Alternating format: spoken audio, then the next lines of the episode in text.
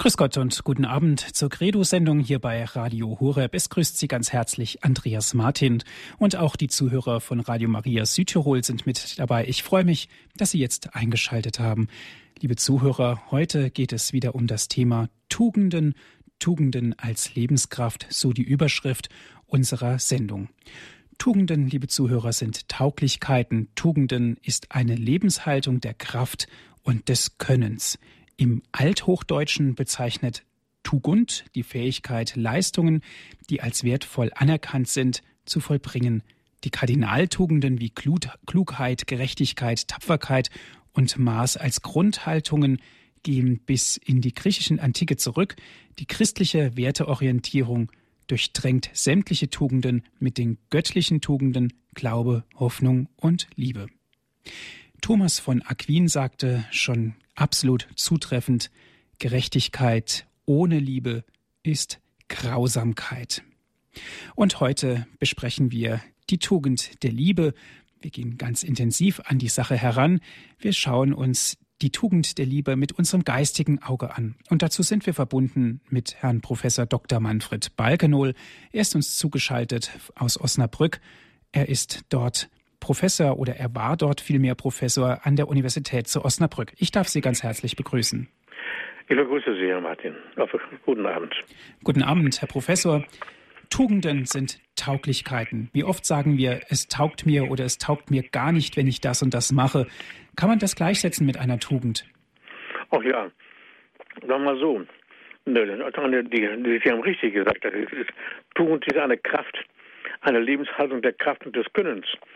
Wenn einer etwas kann, das heißt ja dann auch, nicht er ist tauglich, etwas zu tun. Das ist schon richtig. Nicht? Insofern kann man tatsächlich sagen, Tugend sind Tauglichkeiten. Und wir haben ja auch diese Wortstimme schon im alten, äh, im Althochdeutschen. Wir haben das im Gotischen. Im Althochdeutschen heißt eine Tauglichkeit Taugan, etwas tun zu können. Im Gotischen ebenfalls Taujan, tun, machen, handeln, etwas bewirken. Auch Gataujan, dasselbe, dieselben Fähigkeiten. Und insofern können wir sagen, dass Tugenden Urfähigkeiten sind, die Kraft, etwas leisten zu können. Das ist schon richtig. Mhm. Herr Professor, wenn wir jetzt über die Liebe sprechen, die Tugenden sind ja Glaube, Hoffnung und Liebe, das sind die göttlichen Tugenden. Wenn wir jetzt über die Liebe sprechen, ja, sprechen wir da über die Liebe von Mensch zu Mensch oder sprechen wir da von der Liebe von Mensch zu Gott oder gar von beiden? Wir sprechen sowohl von der Liebe von Mensch zu Mensch, aber auch von der Liebe zu sich selbst. Und wir sprechen von der Liebe des Menschen zu Gott. Diese dreifache Sicht müssen wir im Auge behalten. Das Hauptgebot des Christentums, wenn wir das betrachten, da haben wir ja schon diese dreifache Sicht äh, vorhanden. Wenn es heißt, du sollst den Herrn, deinen Gott, lieben mit deinem ganzen Herzen und mit deiner ganzen Seele und mit allen deinen Kräften.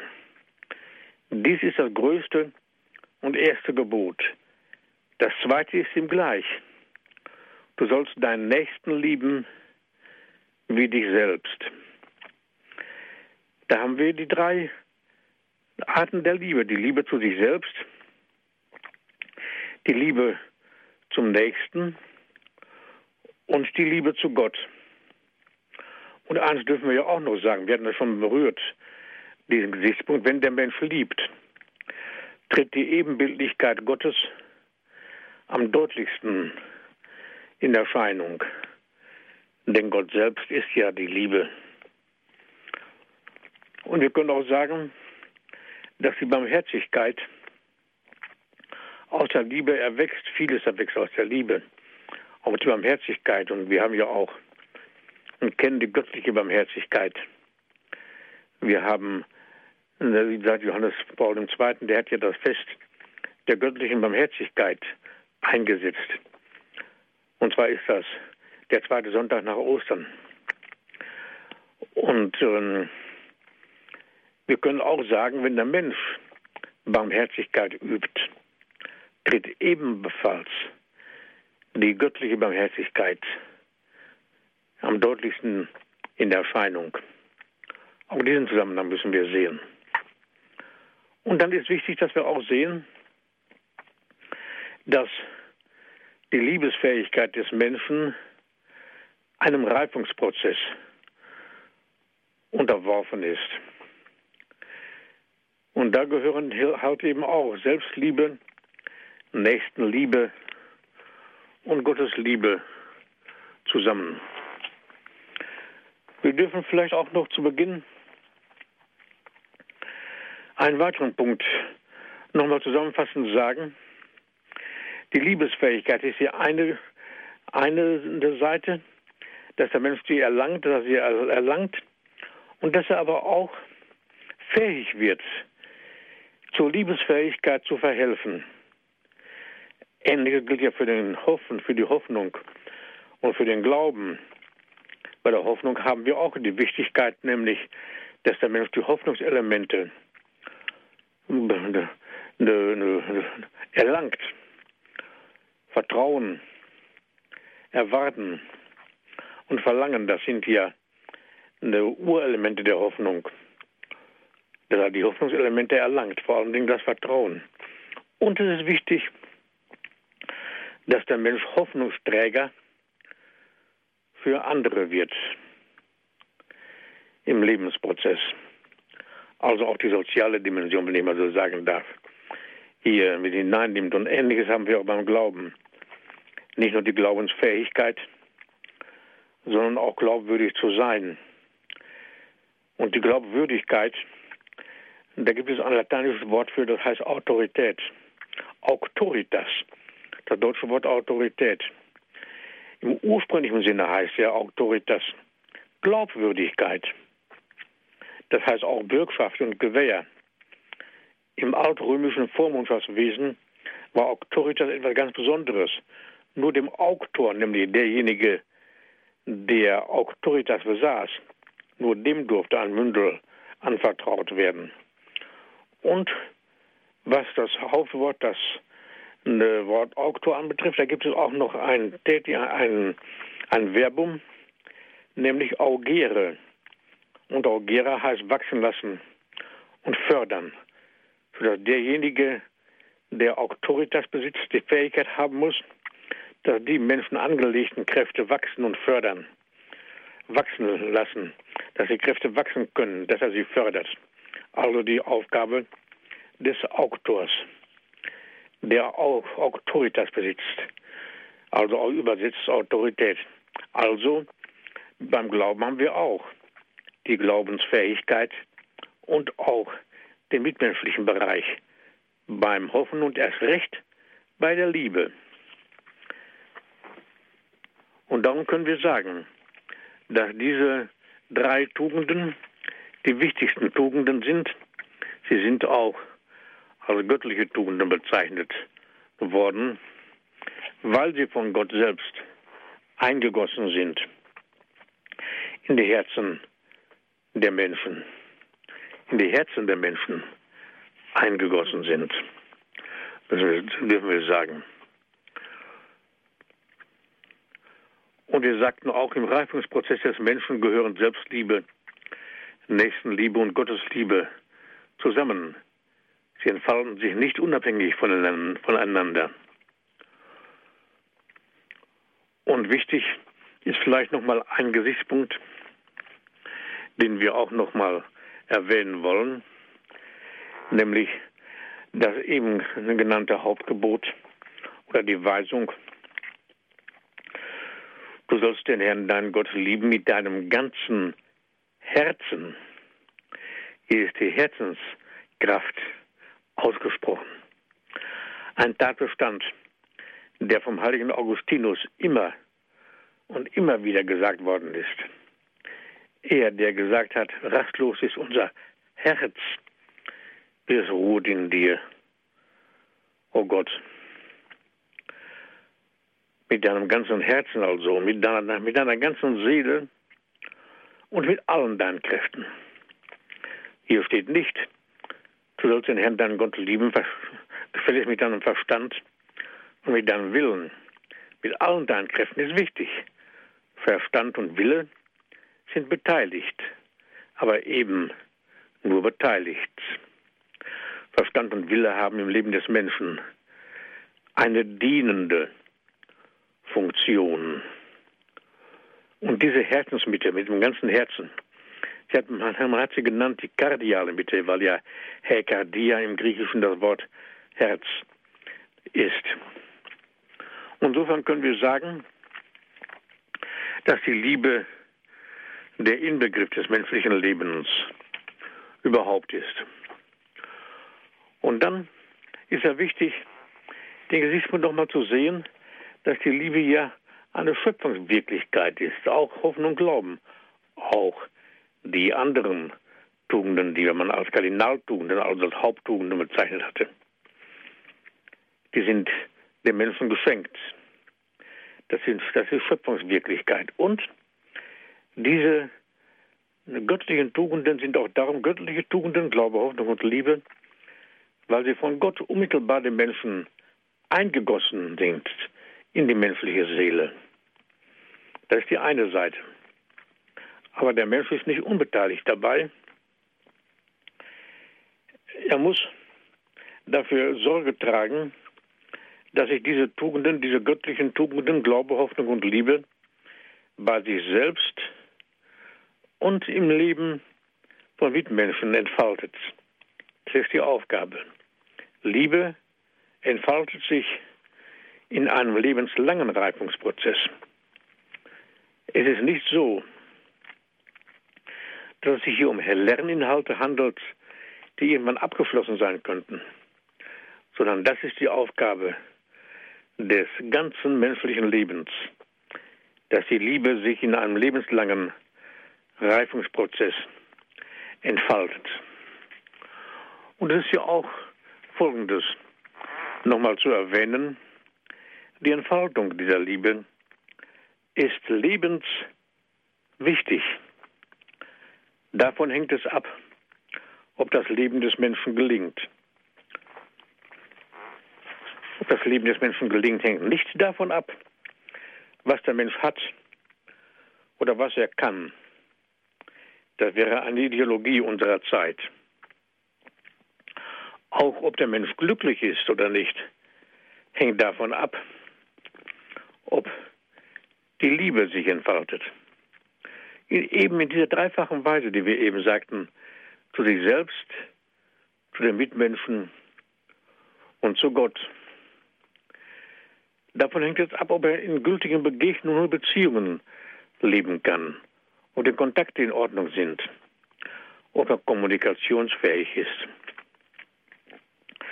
Die Entfaltung der Liebe garantiert und begründet die brückenbauende Macht von Mensch zu Mensch. Auch die Ehefähigkeit, die psychische Ehefähigkeit. Wir hatten gesagt, ob er glücklich ist oder nicht, hängt davon ab. Was ist Glück? Kann man ebenso wenig definieren wie Liebe. Wovon hängt denn Glück ab? Ja, von den Beziehungen, von dieser dreifachen Beziehung zu sich selbst, zu Mitmenschen und zu Gott. Das müssen wir betonen. Und dann müssen wir den Augenmerk, das Augenmerk hier richten auf die Entfaltung der Liebe. Wir sagten, dass die Liebe sich in einem lebenslangen Reifungsprozess entfaltet. Die Ergebnisse moderner menschenkundiger Forschung weisen übereinstimmend auf, dass die Strebungen des kleinen Kindes schon Liebesstrebungen sind. Konkret sind die, Liebes, sind die Strebungen des Kleinkindes auf Lust gerichtet. Auf Lust. Und das ohne Entfaltung dieser kindlichen Lust, das urtümliche Trauen und Zutrauen nicht gelingen können, die ihrerseits Grundlagen für die Entfaltung der Liebesfähigkeit sind. Das Vertrauen ist aber auch eine Grundlage für die Entfaltung der Hoffnung und ebenfalls des Glaubens. Aller drei dieser göttlichen Tugenden oder Urtugenden oder Grundqualitäten, wie wir sie auch nennen können. Und in besonderer Weise trifft das auf die Liebe zu. Ohne Vertrauen gibt es keine Liebe. Und das erste Vertrauen, was den Menschen geschenkt wird, ist das Urtrauen, das, was die Menschen erwacht, beim Kind erwacht. Und das Urtrauen muss entfaltet werden zum Vertrauen zur Person, zum Personenvertrauen. Und hier ist die Mutter, die Gestalt der Mutter von besonderer Bedeutung, von besonderer Wichtigkeit. Die besondere Hilfsbedürftigkeit des Kindes macht vollends deutlich, dass es nicht ohne persönliche Helfer auf die Einflüsse, die es bekommt, antworten kann. Auch Liebe ist ursprünglich Antwort. Liebe ist ursprünglich Reaktion. Wenn der Mensch auf der Frühstufe seines Daseins das rechte Maß an Liebeszuwendungen bekommt, oder wenn das rechte Maß versagt bleibt, oder wenn die entgegengebrachte Liebe verzerrte Formel annimmt, wird der Entfaltungsprozess des Liebens schon früh gestört oder blockiert. Damit können sie schon früh innerseelische Zerwürfnisse ereignen oder wenn sie noch verborgen, obwohl sie noch verborgen bleiben oder auch nur indirekt zum Ausdruck gelangen. Wir sehen, wie wichtig das ist, dass, der, dass das Liebe Antwort ist, dass Liebe Reaktion ist, ist auch theologisch nur aussagbar. Dass der Mensch lieben kann, ist eine Antwort auf die Liebe Gottes. Und wenn das Kind liebt, dann sind es zunächst mal die Eltern, welche das Kind liebt. Da kommen wir gleich noch drauf. Denn Eltern sind ja Stellvertreter Gottes, wie es im Katechismus steht. Das haben wir alles gelernt im Katechismus. Ganz deutlich in dem einen Satz kurz und knapp zusammengefasst, Eltern sind Stellvertreter Gottes. So haben wir es im katholischen Katechismus der Bistümer Deutschlands. Inhaltlich haben wir es auch im neuen Katechismus, KKK, Katechismus der katholischen Kirche. Die Wirkung des elterlichen Einflusses hängt also auch zusammen mit der Wirkung Gottes, mit der Liebe Gottes zum Kind hin, ist also für die Entfaltung der kindlichen Liebeskräfte nachdrücklich hervorzuheben.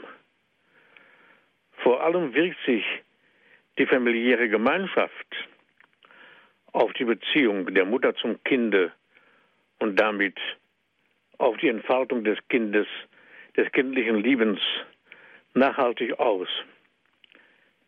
Denn die Eltern sind in ihrem Empfinden und Streben auch von dem Reifungsgrad ihrer Ehe abhängig. Insofern brauchen Kinder Eltern und Geschwister. Sie sind doch abhängig, die Kinder, von dem, ne, von der, von der ganzen Familie, von dem Leben der Familie, davon, welche Werte in der Familie als die höchsten gelten und wonach die Menschen leben. Und darum kann man auch sagen, dass Liebeserweise, die im frühen Lebensstadien vorenthalten werden, der Mensch im späteren Lebensprozessen, im späteren Lebensprozess nachfordert, weil er, sehr, weil er einfach die Liebe braucht. Was der Mensch braucht, das fordert er später nach, wenn sie vorenthalten werden. Diese personalsozial orientierte Sicht bestätigt sich immer und immer wieder, wenn bei Ausfallerscheinungen bei Fehlentwicklungen, bei Fehlentwicklung menschlichen Liebes, Liebestrebens, exzessive Nachforderungen das Leben der so Betroffenen kennzeichnen und dann aber auch belasten. In den Symptomen des Missbrauchs von Genussmitteln beispielsweise, aber auch durch entartetes Erwerbs- und Besitzstreben und durch fehlgeleitetes Streben nach Geltung und Macht sowie in den zahlreichen Formen von Vermessenheit und Verzweiflung verbirgt sich das indirekte Suchen und Fragen nach Beziehungspersonen, die häufig mehr unbewusst als bewusst angegangen werden. Das Defizit an Liebe nämlich durch verstehenden Beistand auszugleichen. Das sind dann Kompensationen, fehlgeleitetes Streben nach Erwerb und Besitz. Wenn die Liebeskräfte des Menschen nicht personal orientiert werden, dann richten sie sich auf die anfassbaren Dinge, auf Geltung, auch, auch auf Geltung und Macht, vor allem Dingen auch auf Erwerb und Besitz. Dann wird der Erwerb und Besitz oft vergötzt. Vergötzung des Erwerbs und Besitzes. So etwas gibt es so wichtig. Der Erwerb und Besitz ist, die Güter braucht der Mensch zum täglichen Leben. Darum heißen sie ja Güter, weil sie gut sind. Ganz ohne Zweifel.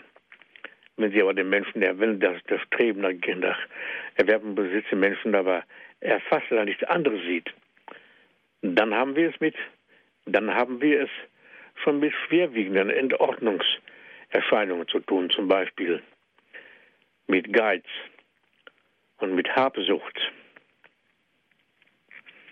Und wenn es oft heißt, ich habe die Ehre, muss es im Leben zutreffen, da heißt nicht Ehre, die habe. Wenn der Mensch dahin kommt, dann haben wir es mit Lastern zu tun, nicht mehr mit Tugenden.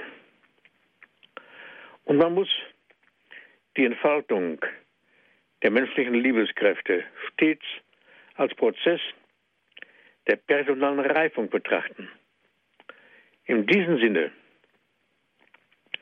müssen die Aufbauelemente gesehen und anerkannt werden, damit der Lebenssinn gefunden wird.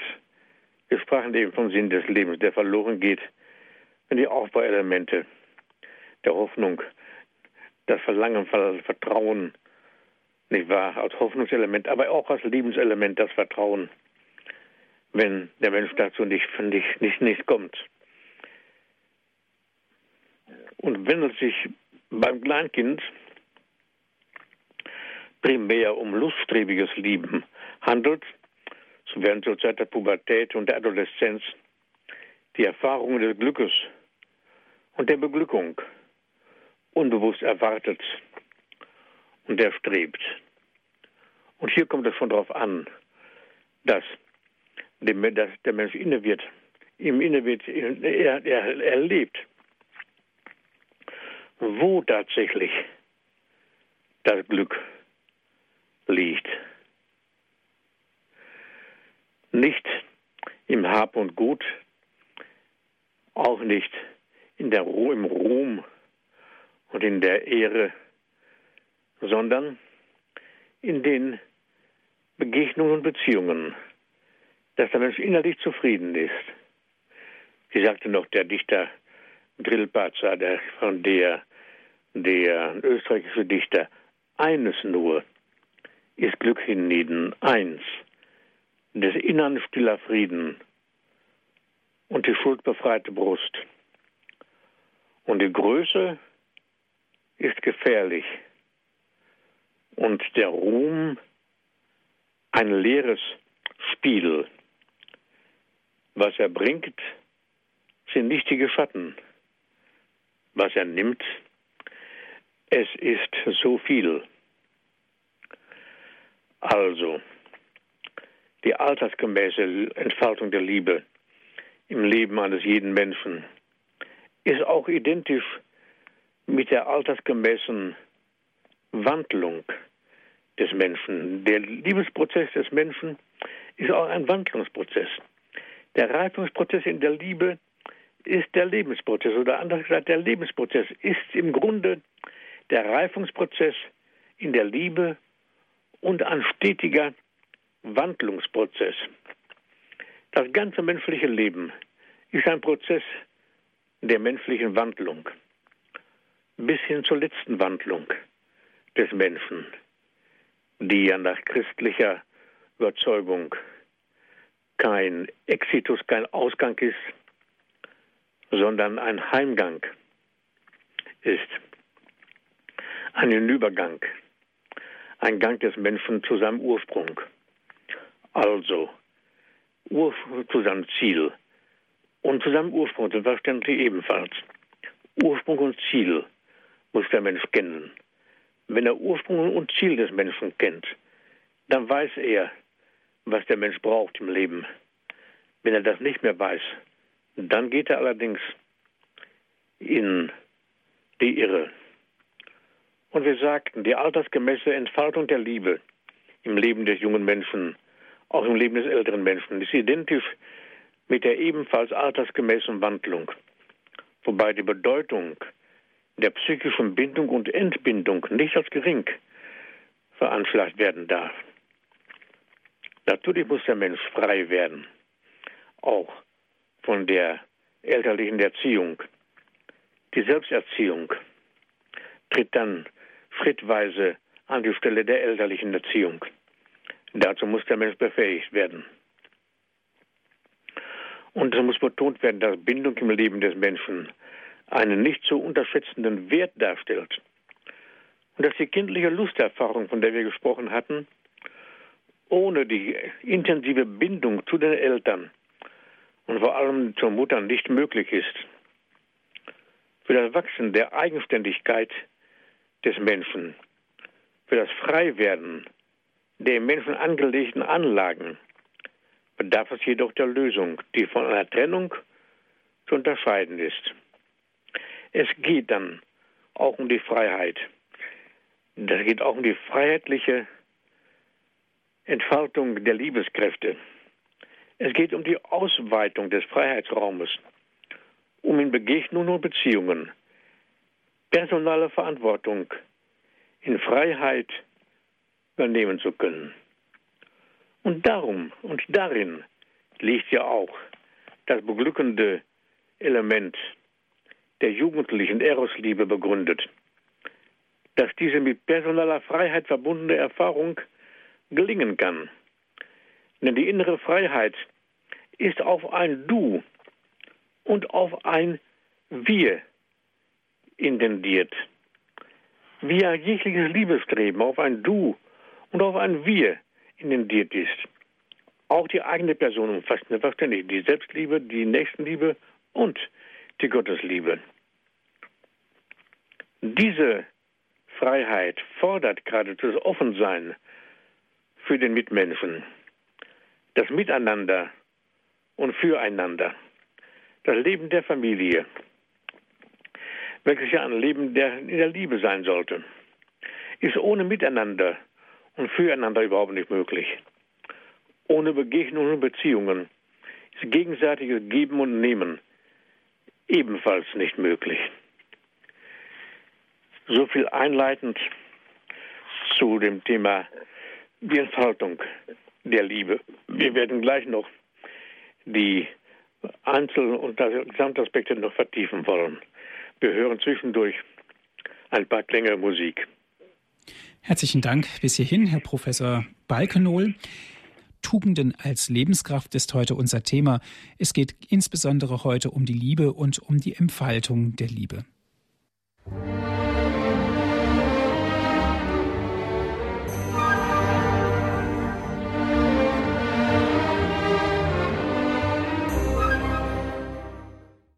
Sie haben eingeschaltet in der Sendung Credo hier bei Radio Horeb. Tugenden als Lebenskraft ist heute unser Thema.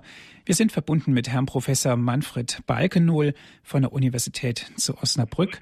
Herr Professor, wir sprachen gerade über die Entfaltung der Liebe. Sie haben gesagt, Liebe entfaltet sich in einem lebenslangen Reifungsprozess. Ja, so ist es. Und ne, wenn der Entfaltungsprozess der Liebeskräfte nicht person nicht personengemäß verläuft, dann ist es allzu, allzu leicht möglich, dass es Fehlformen des Liebesstrebens gibt dass, dass die, die Formen, kann man sagen, nicht in Ordnung sind, Entordnungserscheinungen auftreten. Der Mensch entsteht ja aus der Liebe,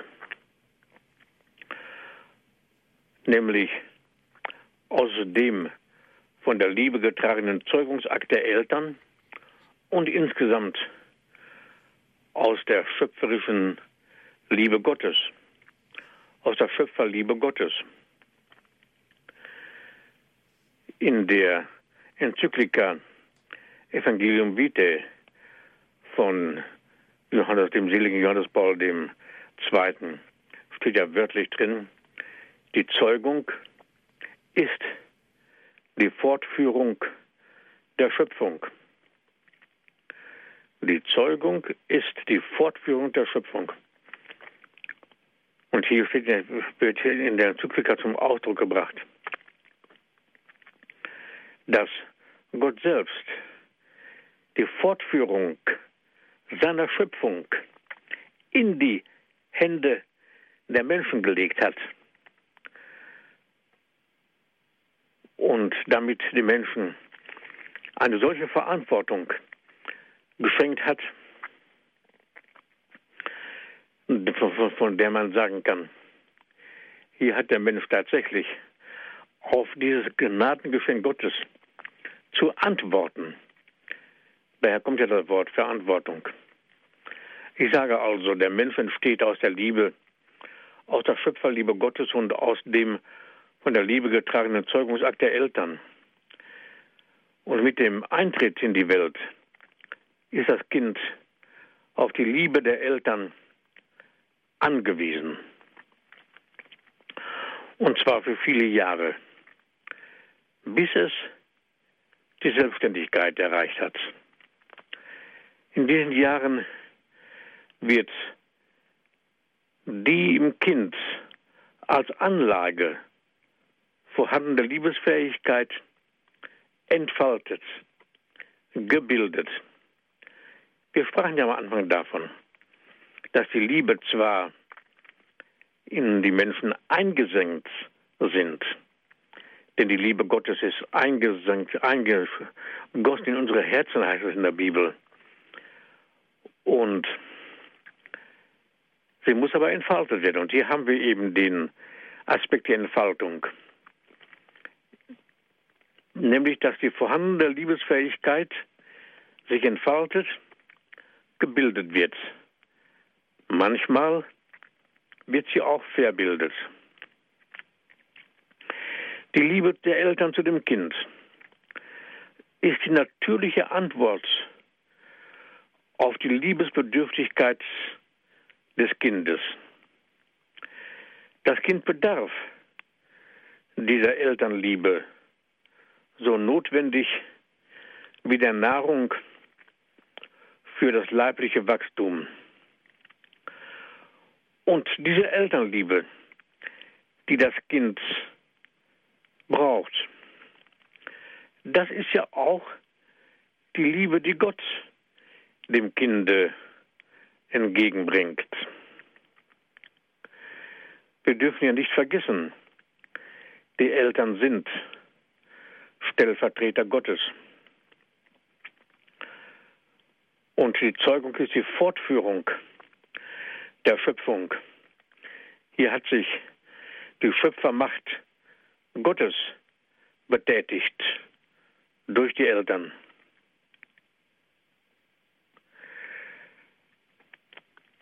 Das Kind also bedarf der Elternliebe so notwendig wie der Nahrung für das biophysische, das leibliche Wachstum. Beides im rechten Maße dem Kinder gegeben lässt es gesund heranwachsen, heranreifen. in Ordnung also leben.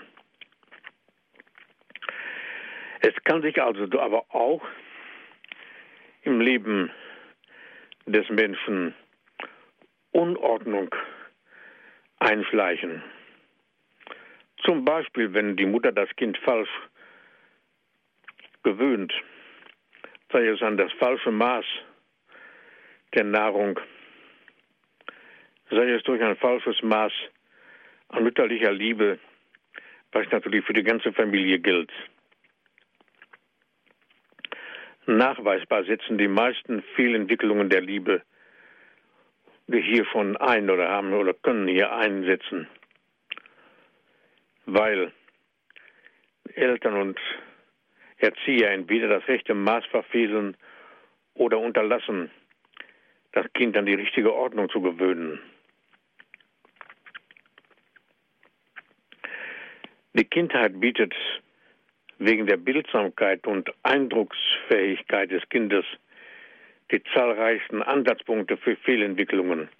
Indessen können aber auch in jeder anderen Epoche des Menschenlebens Fehlsteuerungen des Liebestrebens eintreten. Dürfen wir nicht allein auf die frühe Phase des, des Menschen hier fokussieren. Auch jede andere Epoche kann hier das Menschenleben belasten, wenn das irritierende, entordnende Erlebnis mächtig genug ist, die Entwicklung des Liebestrebens zu beeinflussen. So vermögen schockartige Eindrücke das Liebesstreben des Menschen zu, zu beeinflussen und zu irritieren. Auch Vertreibung aus der Heimat, Verlust der Eltern,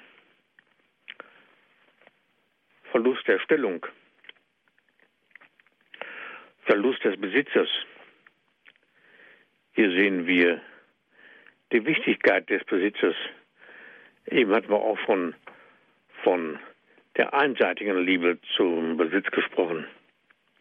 Dann aber auch plötzliche Trennung von der Familie. All diese Dinge können ein psychisches Trauma setzen. Richtungsändernd im Liebestreben können schwere Krankheiten mit psychosomatischer, also leibseelischer Dauerschädigung wirken. Alles, was den Menschen im Gemüt, im emotionalen Kräftefeld der Seele trifft, auch unverhofftes Glück, psychische Übertragung, auch Verführung, kann besonders bei psycholabilen Strukturen hemmend, enthemmend, fördernd und störend auf seine Personenentfaltung einwirken. Jede Modifikation der Liebe, wir sprachen eben von dem lebenslangen Reifungsprozess des Liebestrebens, jede Modifikation der Liebe kann auch in eine Fehlentwicklung geraten. Jegliche Art der Liebe.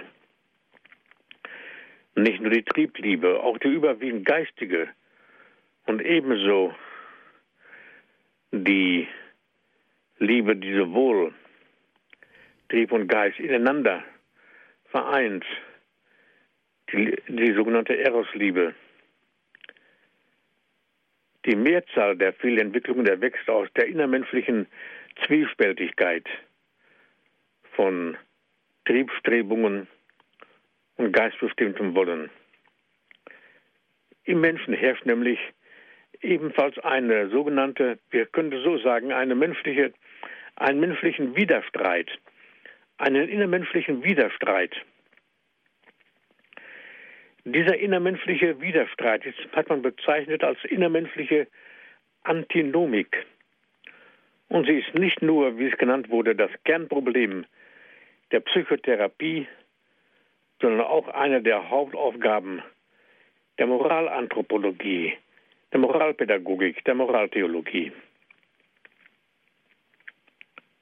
von dem innermenschlichen Widerstreit ist kaum zu trennen die zwischenmenschliche Antinomik, also der zwischenmenschliche Widerstreit, in der ich und du, zwei personal selbstständige Wesen mit ihren gleichen, ähnlichen oder entgegengesetzten Zielen, mit ihren Wünschen und Strebungen aufeinandertreffen und nicht zu Kompromissen bereit sind.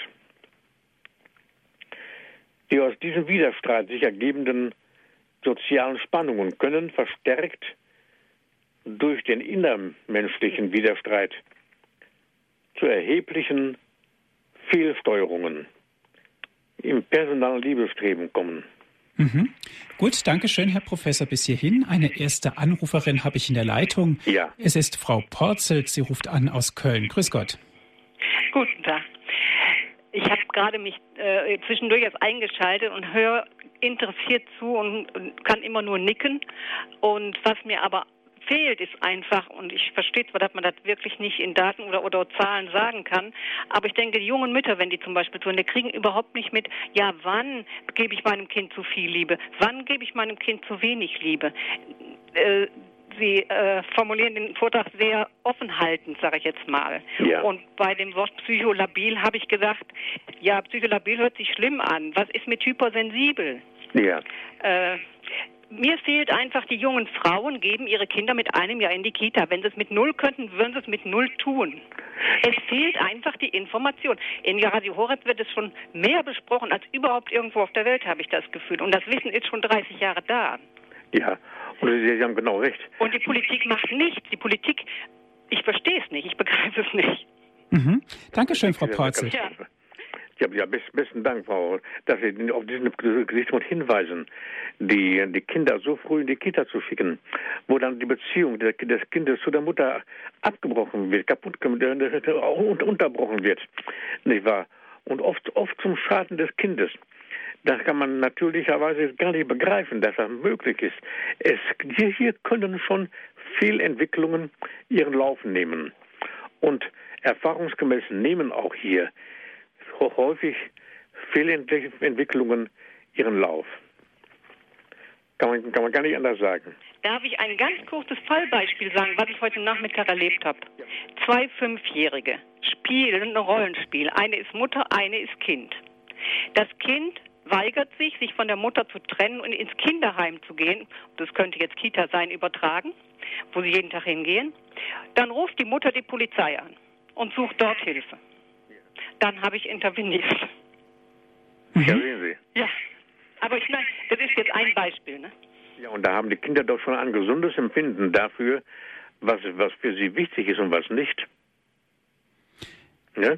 Also ich denke, die Kinder in dem Reifungsprozess darf man in keinster Weise unterschätzen, weil dieser Entwicklungsprozess ist ja prägend für das ganze Leben.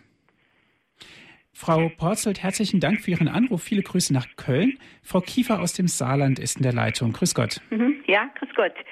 Äh, Ich habe die Frage, und zwar, ich habe gelernt, die Liebe zwischen Gott Vater und Sohn ist, das ist der Heilige Geist.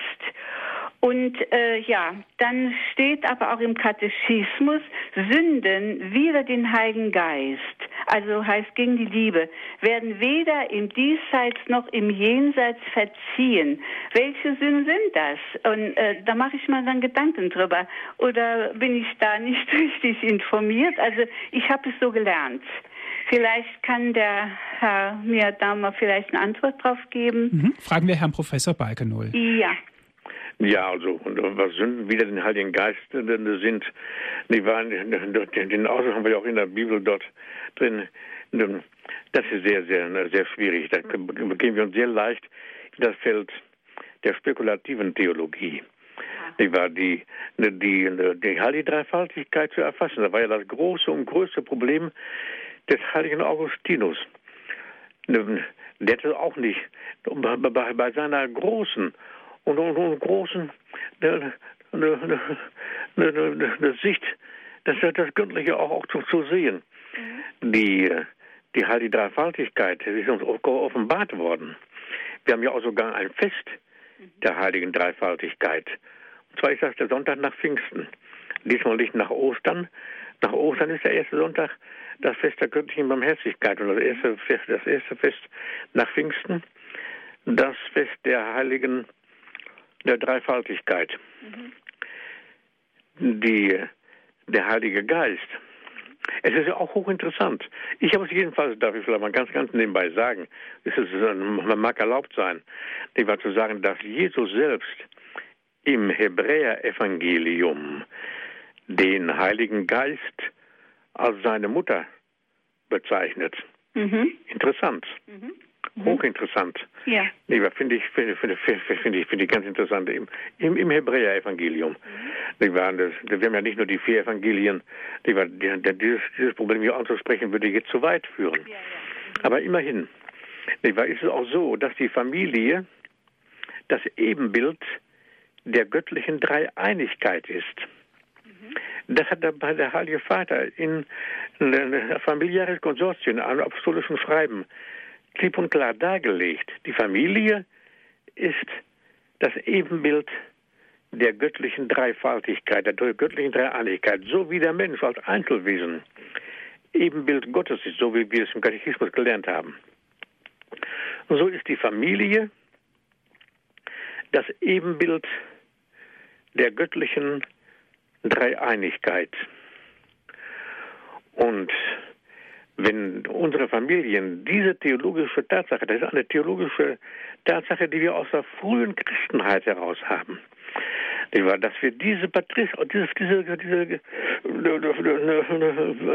Glaubenswahrheiten aus der Patristik wieder für uns fruchtbar werden lassen. Was wäre gewonnen, wenn die Familien wüssten, dass sie das Ebenbild der göttlichen Dreieinigkeit sind. Und wenn es im, in den in päpstlichen Verlautbarungen steht, dann hat es ja doch wohl auch eine, ist das ja wohl auch eine Aussage mit, mit theologischem Rang, wird man ja doch wohl sagen dürfen. Also, eine, und, und es ist noch etwas zu, zu, zu, zu sagen hierbei. Nicht nur, dass die Familie das Ebenbild der göttlichen Dreifaltigkeit ist, es gibt ja doch auch die Offenbarung Gottes. Wo geschieht sie denn?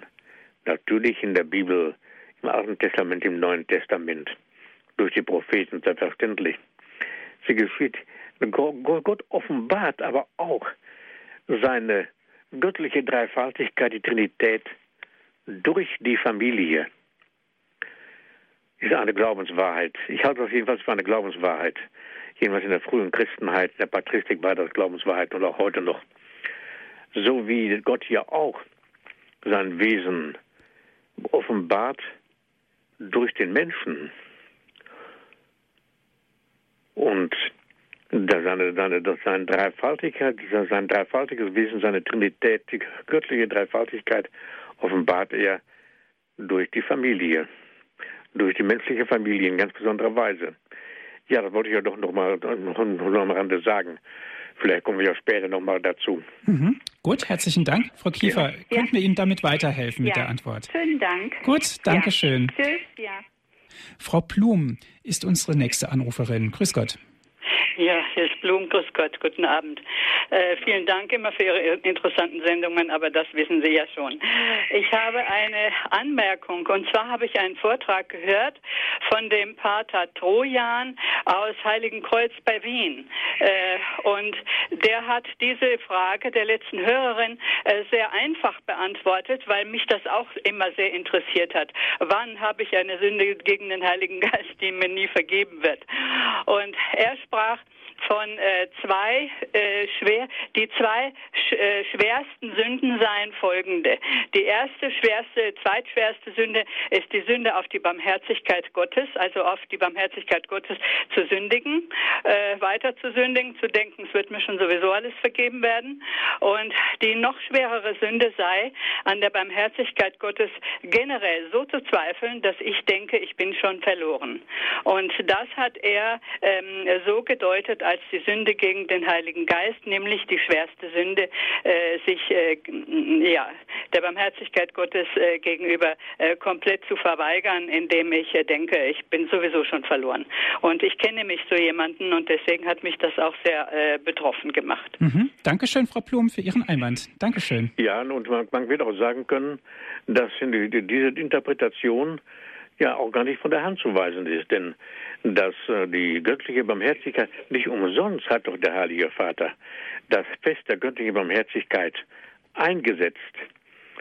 Nach Ostern, nicht eine Woche nach Ostern, feiern wir das Fest der göttlichen Barmherzigkeit. Und die göttliche Barmherzigkeit ist immer auch parallel zu sehen mit der göttlichen Gerechtigkeit. Das Werk der göttlichen Gerechtigkeit, so sagt der heilige Thomas von Aquin, das Werk der göttlichen, ne, der göttlichen Gerechtigkeit setzt immer die göttliche Barmherzigkeit voraus.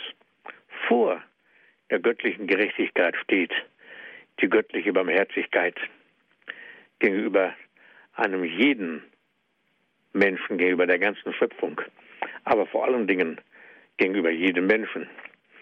Und wenn man dann unter, unter der, der Heilige Vater, Johannes Paul II. hatte ja die göttliche Barmherzigkeit so hoch angesetzt, dass er hier das, das, das, das, das Fest für die Gesamtkirche verbindlich gemacht hat. Es ist schon, schon sagen wir mal so, es ist schon eine, eine plausibel, wenn, wenn die sagen hier, die, die, die der göttlichen Barmherzigkeit, das ist so ein, eine Sünde wie den Heiligen Geist. Da kann man so stehen lassen. Mhm, gut, Dankeschön. Übrigens, Pater Dominikus Trojan aus dem Stift Heiligen Kreuz ist auch regelmäßig hier in der Credo-Sendung bei uns zu Gast und referiert dort über philosophische Themen. Einen nächsten Anrufer darf ich ganz herzlich begrüßen, Herr Leupi. Er ruft an aus Zürich. Guten Abend. Ja, guten Abend. Guten Abend, Herr Professor. Ich danke Ihnen herzlich für Ihre, Ihren Vortrag. Guten Abend. Bei mir hat so ein, ein Lämpchen aufgeleuchtet, so ein, ein Lämpchen, wissen Sie, so wie wenn es Alarm gibt oder so, weil Sie haben gesagt, wenn man nicht so genug Liebe oder falsche Liebe bekommt als Kind, dann gibt es auch Unordnung. Und ich bin ja jetzt schon fast 60 und ähm, ich habe seit einiger Zeit ein großes Problem mit Unordnung, die mich sehr belastet. Und dann hat es bei mir wie gezündet da Ihnen, wo Sie das gesagt haben. Ja. Und, und wie könnte ich denn ja damit umgehen, dass ich das loswerde, wenn Gott will? Bitte sagen Sie nochmal, ich habe nicht richtig verstanden. Sie haben doch gesagt, wenn man falsche Liebe oder nicht genug Liebe ja. bekommen hat von den Eltern, dass es dann eine Unordnung gibt ja. im Menschen. Da kann, kann ich leicht eine Unordnung einstellen, ja. Ja. ja. Und, und wie bringt ähm, man das wieder los, diese Unordnung? Doch, doch. Das ist ja das Tröstliche, dass es die Möglichkeit ist, dass also auch durch den Menschen das nachgereicht wird, nachgeschenkt wird, was vorher versäumt worden ist. Das ist tatsächlich möglich. Und auch ist es möglich, dass die Liebe zu Gott sich festigt durch die Liebe zu Menschen. Auch das ist möglich. Das ist schon, schon wichtig. Auch da, da dürfen wir das Gebet ja nicht ne, ne vernachlässigen.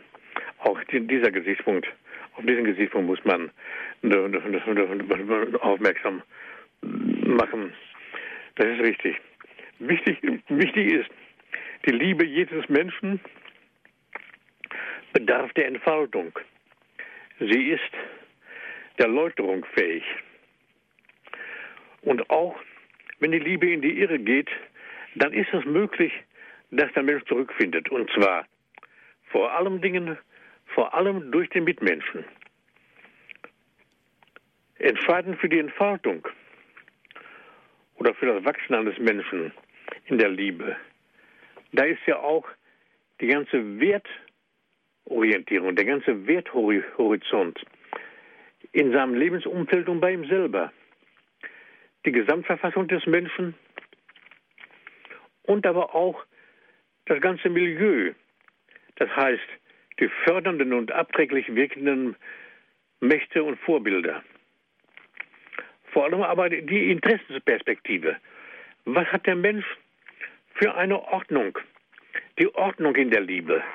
Die ist genannt worden als Ordo Amoris, die Ordnung der Liebe. Was ist das für den Menschen wertvoller, dies, dies oder jenes? Da gibt es eine Werteordnung in jedem Menschen.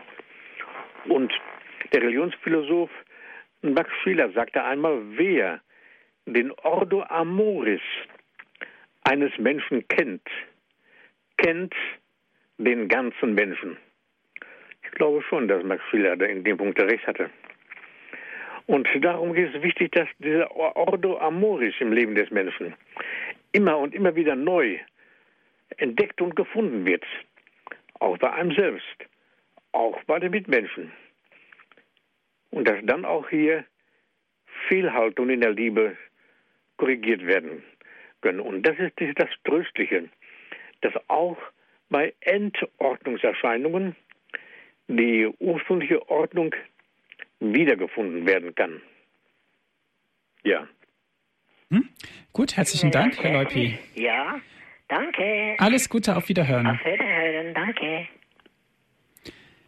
Also, Herr Professor Balkenhol, verstehe ich das richtig, dass also, um die Ordnung wiederherstellen zu können, muss das aus dem Innersten herauskommen. Es muss nicht von außen gegeben werden, sondern es muss aus dem Innersten des Menschen herauskommen. Herauskommen. Und das, und das kann auch aus dem Inneren des Menschen herauskommen, weil es ja die innere Beziehung des Menschen zu Gott, der die Liebe ist, gibt. Diese Beziehung, die ist ja da. Das ist ja auch ein Gesichtspunkt einer Glaubenswahrheit aus der Patristik. Und auch eine Glaubenswahrheit, die ja der Apostel Paulus unvergleichlich und immer und immer wieder ausgesagt hat. Nicht mehr ich lebe, sondern Christus lebt in mir. Die, die, die, die, unmittelbare, die unmittelbare Beziehung des Menschen zu Gott. Dieses kann von außen natürlich angestoßen werden. Durch den Mitmenschen.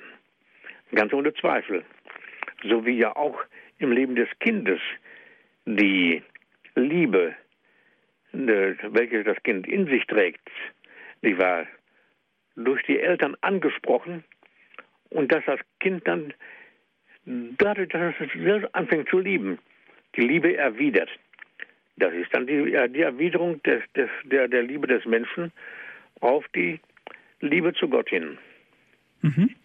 Ja, herzlichen Dank, Herr Professor. Die Zeit ist nun wieder am Ende. Dankeschön, dass Sie sich die Zeit genommen haben hier bei Radio Horeb. Ja, wir müssen vielleicht später mal den einen oder anderen Gesichtspunkt, vielleicht auch noch konkret Fehlformen der Liebe und wie sie behoben werden können, noch mal einblenden. Mhm. Vielleicht mal in einer weiteren Sendung. Das können wir gerne machen. Wir werden in einer weiteren Sendung sehr gerne auf dieses großartige Thema der Liebe und auch die Fehlformen der Liebe eingehen.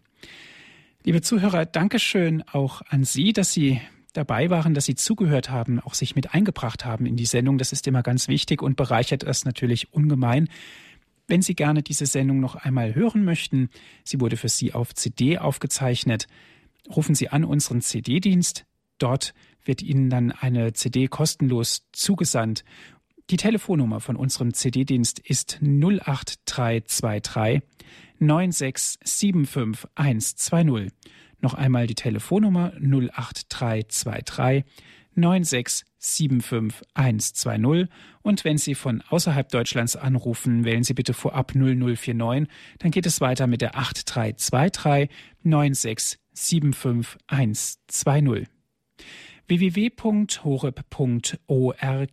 Das ist unsere Internetadresse www.horeb.org horeb.org. Dort gibt es die Sendung zum Herunterladen auf Ihren Computer. Nutzen Sie unseren Download- und Podcast-Service. Das geht ganz einfach. Ein Klick und schon haben Sie die Sendung auf Ihren Computer. Viele andere Informationen zu allen anderen Sendungen hier bei Radio Horeb finden Sie auch auf dieser Internetseite.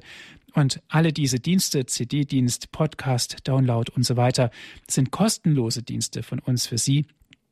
Radio Horeb ist spendenfinanziert und wir freuen uns über jede Zuwendung. Ich darf mich von Ihnen verabschieden, wünsche Ihnen einen angenehmen und gesegneten Abend. Alles Gute, sagt Andreas Martin.